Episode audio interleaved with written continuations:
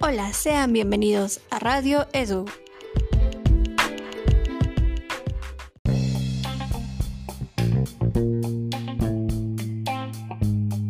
En esta ocasión nos toca hablar de dos temas importantes para todos, pues son importantes no solo para aquellas personas que reciben alguna atención por parte de algún profesional, sino que también para aquellos que buscan atención, ya sea de un profesional de la salud, como un doctor, o un psicólogo, o algún otro tipo de profesional.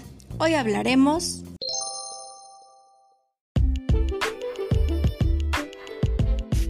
la deontología y la bioética.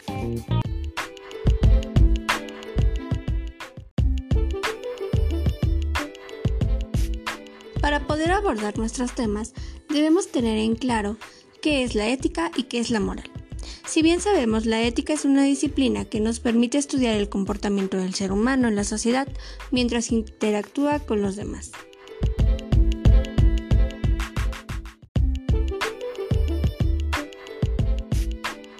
La ética se deriva de una serie de costumbres y normas implementadas en la sociedad para facilitar la convivencia y tener armonía entre las demás personas, pues esta permite que la persona lleve un estilo de vida adecuado referente a lo que dicta la sociedad.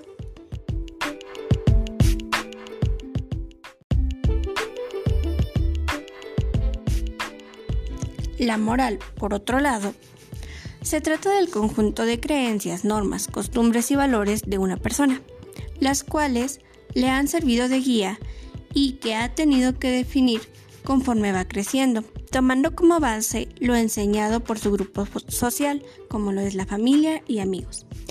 Esto es para tener una distinción entre el bien y el mal.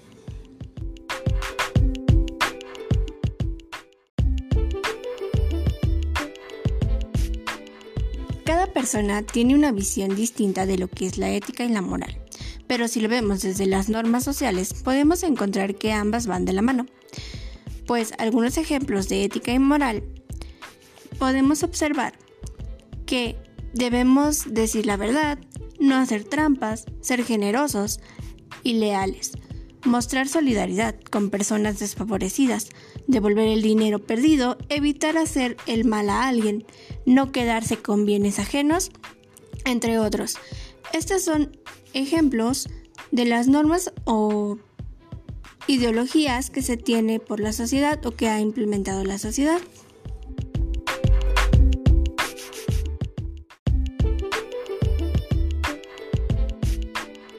Ya que hemos definido lo que es la ética y la moral, podemos encaminarnos a lo que es nuestro primer tema.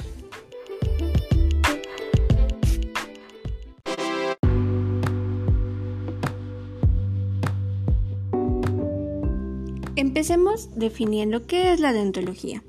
La deontología es la rama de la ética que se encarga de estudiar los deberes y los principios que llegan a afectar una profesión. Con esto se quiere decir que la deontología estudia las normas morales y determina la conducta de las personas en el ámbito profesional. Esto lo hace a través de normas, llevando así a que el profesional actúe de manera correcta. Estas son establecidas en el código deontológico de la profesión en la que se encuentra el profesional.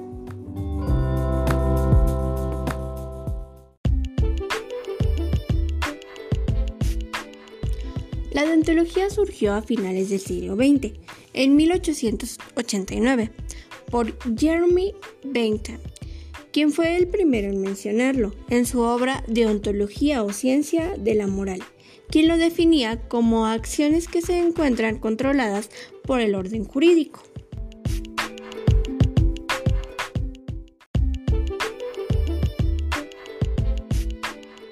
La deontología es una parte fundamental para los profesionales.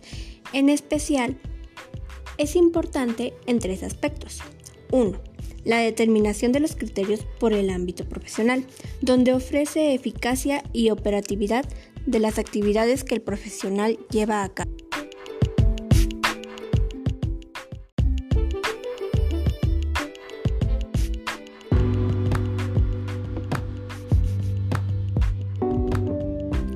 2. La deontología establece pautas de carácter ético, que son aquellas que debe seguir el profesional para desarrollar su profesión.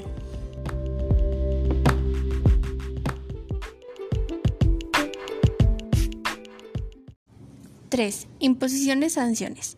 Esta se da cuando los profesionales no cumplen con el código deontológico. Esto puede ir desde una sanción monetaria o hasta la cárcel, trayendo así una falta de profesionalismo de parte de la persona.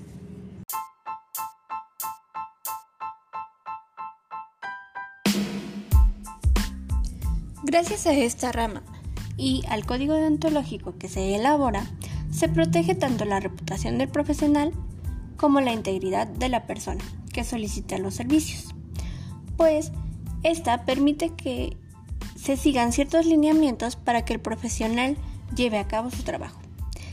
Y este se encamina con la bioética, que a continuación hablaremos de ella, siendo nuestro segundo tema.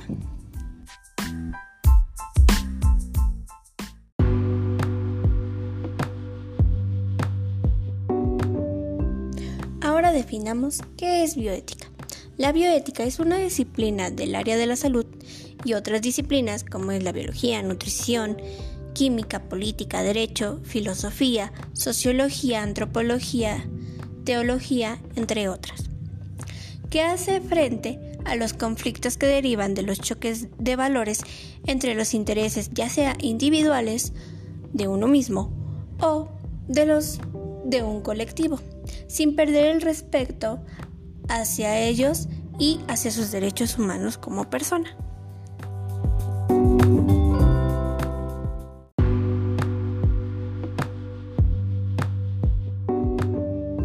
Esta disciplina surge después de la Segunda Guerra Mundial, tras el descubrimiento de los experimentos médicos llevados a cabo por aquellos que estaban dentro del régimen hitleriano y que eran implementados en prisioneros de campos de concentración.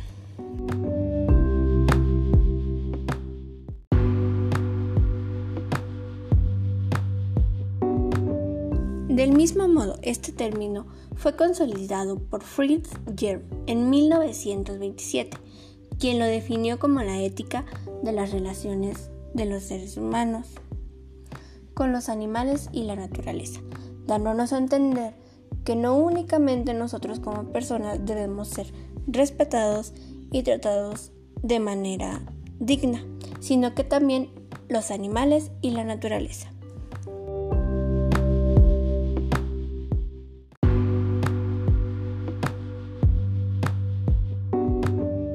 La bioética tiene como principal objetivo ofrecer disciplina, orientación ética, estructura, abordaje interdisciplinario y clarificación.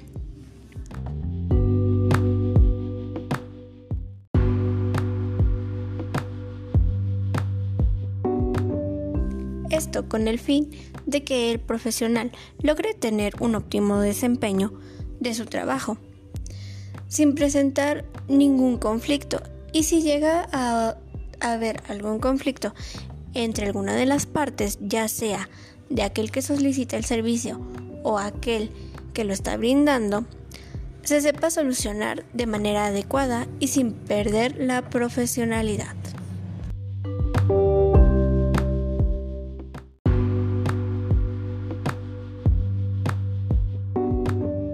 Dentro de la bioética podemos encontrar cuatro principios.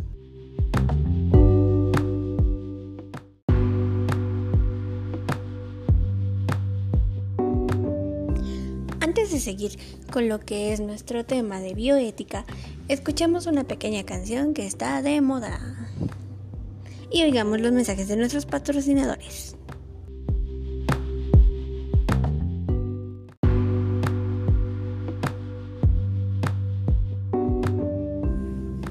UATX, la mejor opción para ti. Ven y visítanos. Tenemos las mejores licenciaturas para ti. Desde licenciatura en Psicología, Administración, Criminología, Derecho, Ciencias de la Educación, entre otras. Ven y visítanos. Somos la mejor opción para ti.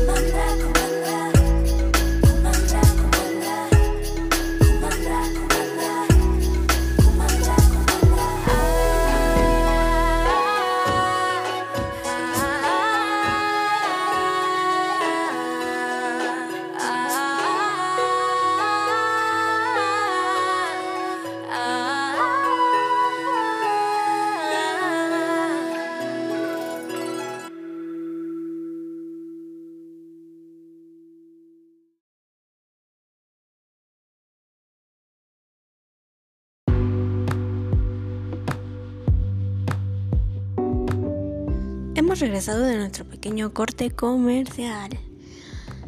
Ahora hablaremos de los principios básicos de la bioética. En primera instancia tenemos el principio de la autonomía, que es el derecho del paciente a decidir por sí mismo sobre los actos que se practicarán en su propio cuerpo y que afectarán de manera directa o indirecta a su salud, su integridad y su vida. Por eso, la persona o el profesional que la está teniendo debe darle información sobre lo que va a hacer con respecto a lo que traiga la persona. Por ejemplo, en un psicólogo se debe de dar información de que la persona va a tener confidencialidad a lo que diga y va a poder estar de manera libre sin ninguna atadura y sin ninguna presión.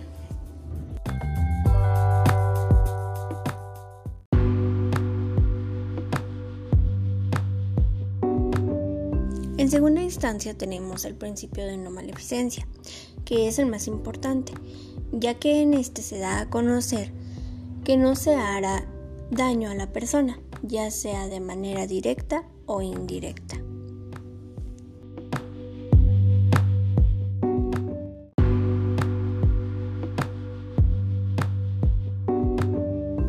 Tercera instancia tenemos el principio de beneficencia, que este se refiere a que la persona quien pide los servicios del profesional debe recibir un beneficio y no un mal.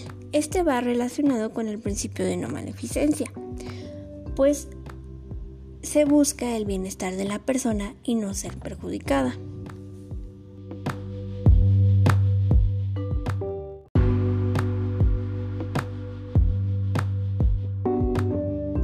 Por último, tenemos el principio de justicia, que este obliga al profesional a tratar a la persona que pide sus servicios de manera óptima y justa.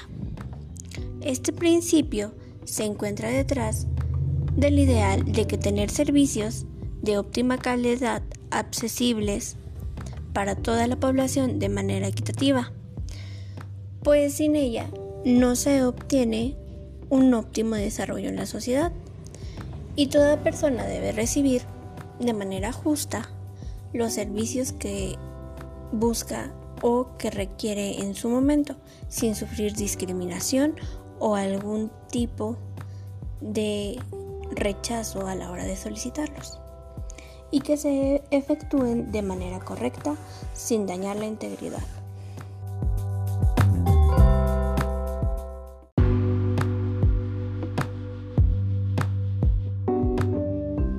Gracias a estos principios básicos de la bioética, los profesionales han logrado tener un óptimo desarrollo en el ámbito laboral y solucionar los problemas que se han llegado a presentar en él. Del mismo modo, se ha reducido en mayor parte la negligencia de los profesionales y se ha brindado un servicio de calidad. La bioética pretende atender necesidades a través de los métodos de resolución de problemas, con requisitos como ética civil, que es que las personas tienen derecho a que su libertad de conciencia sea respetada, sea cual sea su ideología o su manera de ver el mundo. La ética pluralista, que es la aceptación de la diversidad de enfoques y posturas de la persona. La autonomía, que es el criterio de moralidad. Este no puede ser otro que el mismo de la persona o hasta de uno mismo. Y por último tenemos la ética racional, que este es actuar de manera racional tomando en cuenta los acontecimientos de un antes y un después.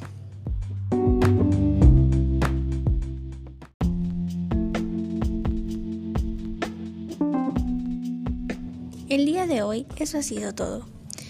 Podemos concluir que la bioética y la deontología van de la mano, porque si no existiera un código que diera pauta a cómo debe ser un profesional y si no existiera el respeto hacia los derechos humanos o la vida misma, existiría mucha negligencia y se perderían demasiadas vidas.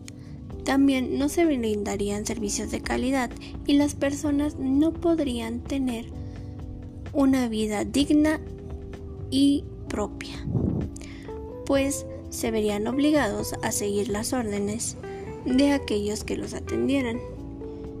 Y la persona que más saldría beneficiada no sería la, la persona que pide el servicio, sino aquel que lo brinda, cuando no debe de ser así. Al igual que se perderían demasiadas vidas y no se terminaría con algunas corrupciones existentes. Esto es todo, muchas gracias por escuchar Radio Edu.